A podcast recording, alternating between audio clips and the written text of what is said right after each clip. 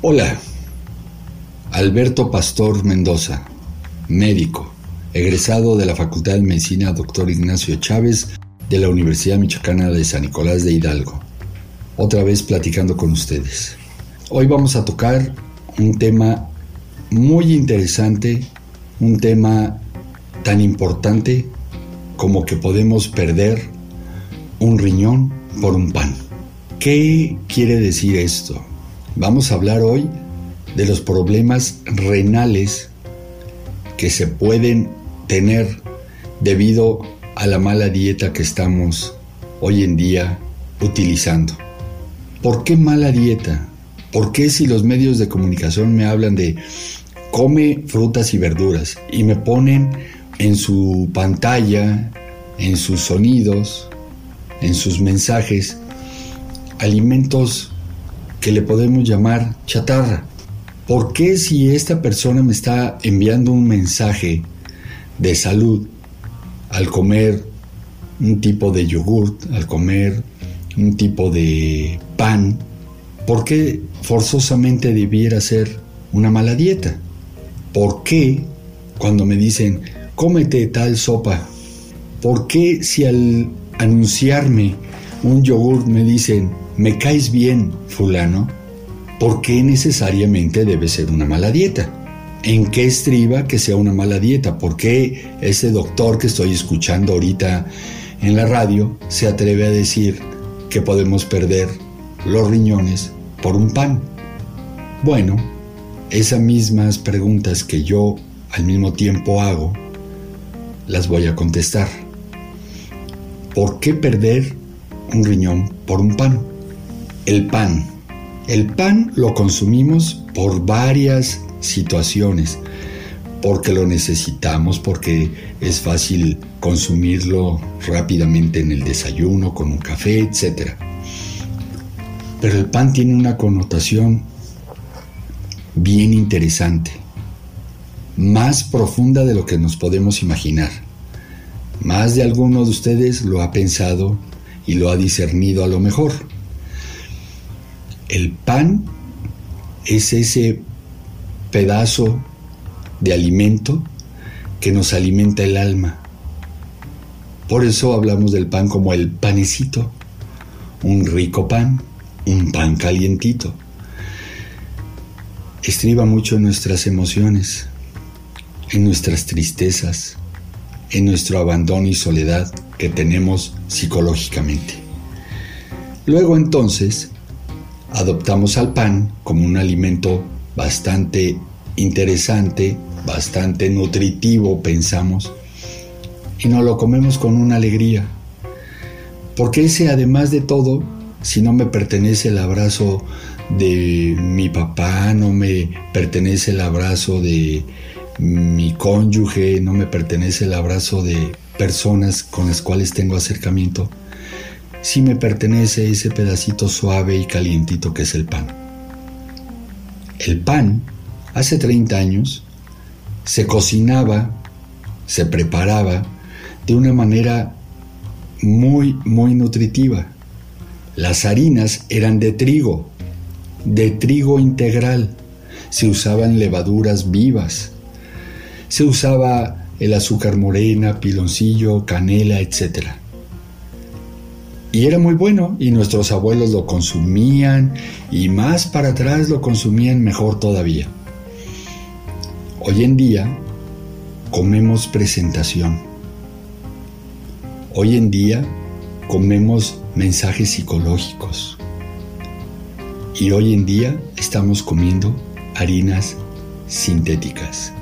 Por eso el nombre del programa. ¿Qué pasa con esas harinas sintéticas?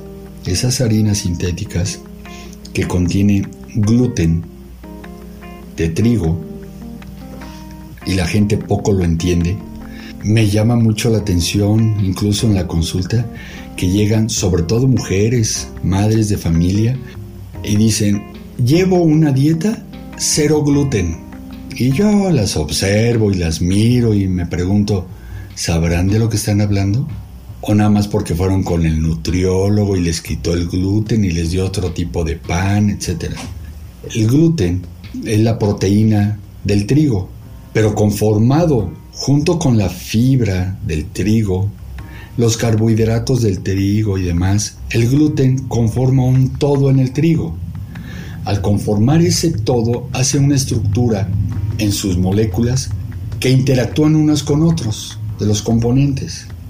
En esa interacción van a funcionar con una degradación adecuada dentro del organismo en este caso. Cuando separamos el gluten y lo ponemos solo en el nuevo pan, lo único que estamos consumiendo es una proteína que hace crecer el resto de los elementos que lleva un pan. El pan lleva múltiples elementos. Si nosotros consultamos la bolsa, el empaque de esos panecitos tan ricos y deliciosos que ahora hasta artesanales son, nos vamos a dar cuenta que no terminamos de leer eh, pronto la etiqueta y contiene muchos elementos que desconocemos. Parece que estamos en una clase de química. ¿Y qué creen? Así es efectivamente. El pan dejó de tener elementos naturales, salvo dos o tres. ¿Qué pasa con esos elementos innaturales o químicamente procesados? Cuando entran en nuestro organismo, desde que entran en el estómago y los ácidos gástricos empiezan a trabajar en ellos, la degradación que van a tener esos elementos es anómala, pero absorbible. Mucho cuidado con esto. Estas industrias panaderas, en este caso, están generando pan que se pueda absorber, pero no que me genere una buena nutrición.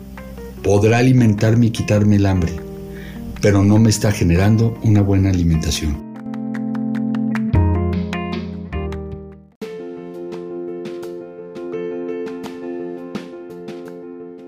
Toda esta eh, combinación de ácidos con estos químicos innaturales o sintéticos, se llaman sintéticos porque de un producto natural lo llevas a su mínima expresión y lo haces eh, utilizable, en este caso comestible. Todos estos tienen que tener una absorción en las vellosidades del intestino y luego ahí va a caminar a través del torrente sanguíneo, va a caminar a las células y nos va a alterar todas las células. ¿eh? Pero unas de las células que más pueden alterar y no tienen regeneración es la nefrona. Allá arriba, en el cerebro, altera las neuronas. En la piel, altera a las células dermatológicas. Pero la nefrona en el riñón es una célula que no tiene regeneración. Al no tener regeneración, cada que destruimos células del riñón, no vamos a tener sustitución. Ni un riñón sustituye al otro a menos de que hayamos nacido sin un riñón. Cuando los dañamos, no hay sustitución. El riñón se encarga de filtrar todos los elementos que corren a través de la sangre. Esos elementos que corren a través de la sangre llegan al riñón y en el glomérulo, en los túbulos renales, etc., se van a filtrar, se van a filtrar y reabsorber.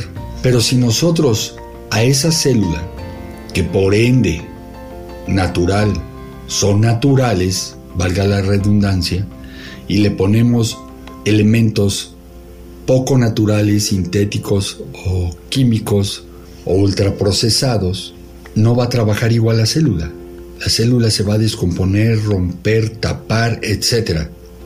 Eso está ocurriendo a diario. Un tip importante. Observe a sus hijos. Obsérvelos bien.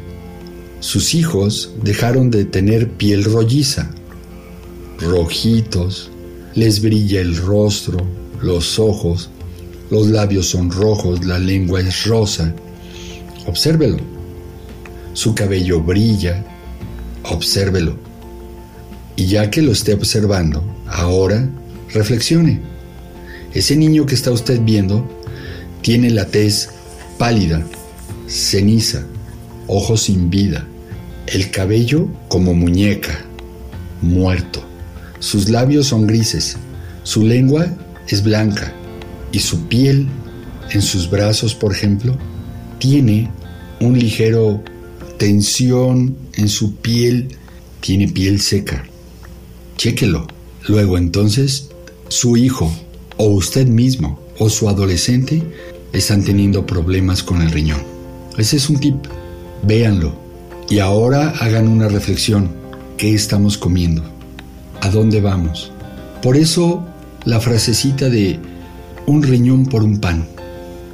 Ahí empiezan los problemas renales.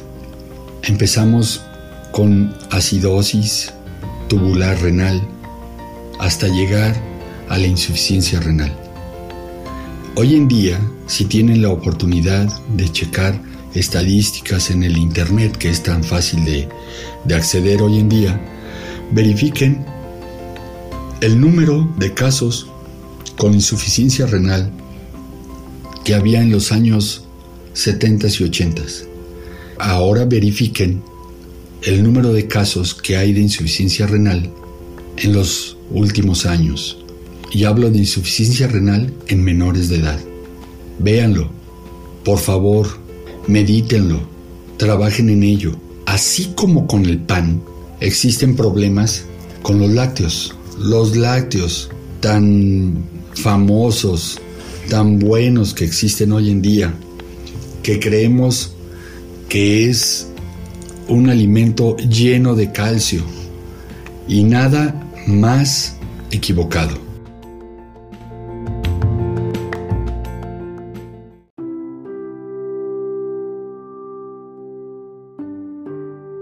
La leche la conocemos que viene de la vaca, de la chiva, de la burra, etc. Qué bueno sería que pudiéramos consumir de esa leche hoy en día, pero ya ni lo conocen.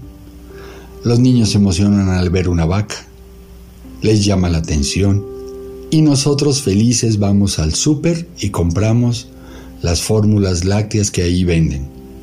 Nótese lo que dije, fórmulas lácteas no leche, porque esa cantidad de marcas que se ofertan en los centros comerciales son fórmulas lácteas, no son leche. Contienen entre el 3 y el 13% de proteína o suero de la leche, pero propiamente leche no es. Son aceites vegetales que se convierten en aceites trans, en algún momento tocaremos ese tema, Está enriquecido con todas las vitaminas, grasas, almidones, etc. Pero leche en sí no lo es. ¿Qué pasa? Al igual que con el pan, estamos consumiendo alimentos procesados, desnaturalizados. ¿Por qué hablé primero del pan y la leche? Porque tradicionalmente a nivel mundial es el alimento por excelencia del desayuno o de la cena la merienda. ¿Y qué pasa? Siendo alimentos tan representativos en el día, porque el desayuno es irnos al trabajo, a la escuela, levantarse, y es, se supone debiera ser el alimento más nutritivo. Y así lo pensamos y lo creemos cuando abrimos un pan y abrimos un cartón de leche. Pensamos que estamos desayunando adecuadamente. Y no, no es cierto. La merienda lo mismo, vamos a merendar para ir a la camita y qué bonitos. Bueno, ya los niños ya ni les cantamos los de vamos a la cama de la familia Telerín, que sería muy padre volver a repetirlo. Los niños se van a la cama viendo el internet, sabrá Dios cuántas imágenes que están irrumpiendo en su cerebro y les están ocasionando cortocircuitos allá arriba.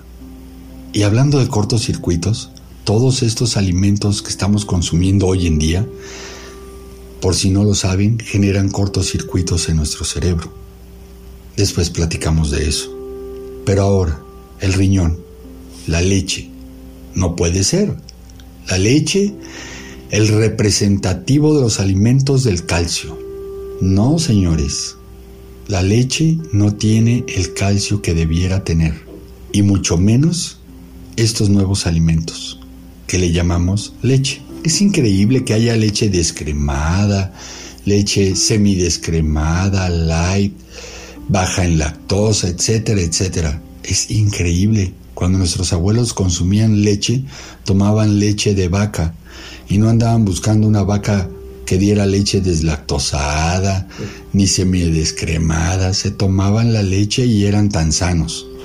No se afectaban sus riñones. No tenían afección en ellos. Los abuelos morían sanos y cuando ya se afectaba el riñón era porque el abuelo tenía 80 o 90 años o más. Y entonces había fallas renales comunes y propias por la edad. Pero hoy hasta tomar leche puede afectar nuestros riñones. Eso la leche. ¿Y qué decir de esos alimentos ricos y deliciosos que son las frituras de queso, las frituras de disque tortilla, las frituras de churritos, etc. Tan socorridas por los niños. Imagínense ustedes si hablé al principio de un pan y de un vaso de leche que ya no son naturales, ¿qué pasará con estos otros alimentos? ¿Se han puesto a pensar? Y aparecen, ahí nos llegan imágenes a nuestras computadoras, a nuestros móviles, cómo queman esos productos, les ponen un cerillo y no se queman, hacen flama. Y para hacer flama tienes que hacer una combustión. Imagínense ustedes que están llevando a su boca los niños. Y no solo los niños, las mujeres les encantan también. Y están poniendo los ejemplos en los niños. Mucho cuidado, porque no solo el niño pierde el riñón, también nosotros los adultos. Vamos tomando conciencia acerca de todo lo que nos llevamos a la boca. Vamos tomando una conciencia bien, bien estructurada en nuestro pensamiento. No lo dejemos pasar. No escuchamos este programa y lo escuché durante los 20, 25 minutos. Y nada más lo escuché o lo oí, sino lo discerní lo voy a trabajar. Mucho cuidado porque estamos hablando de salud. Me despido de ustedes. Nos estamos escuchando en la próxima emisión. Mi correo electrónico salud en palabras arroba gmail.com. Muchas gracias.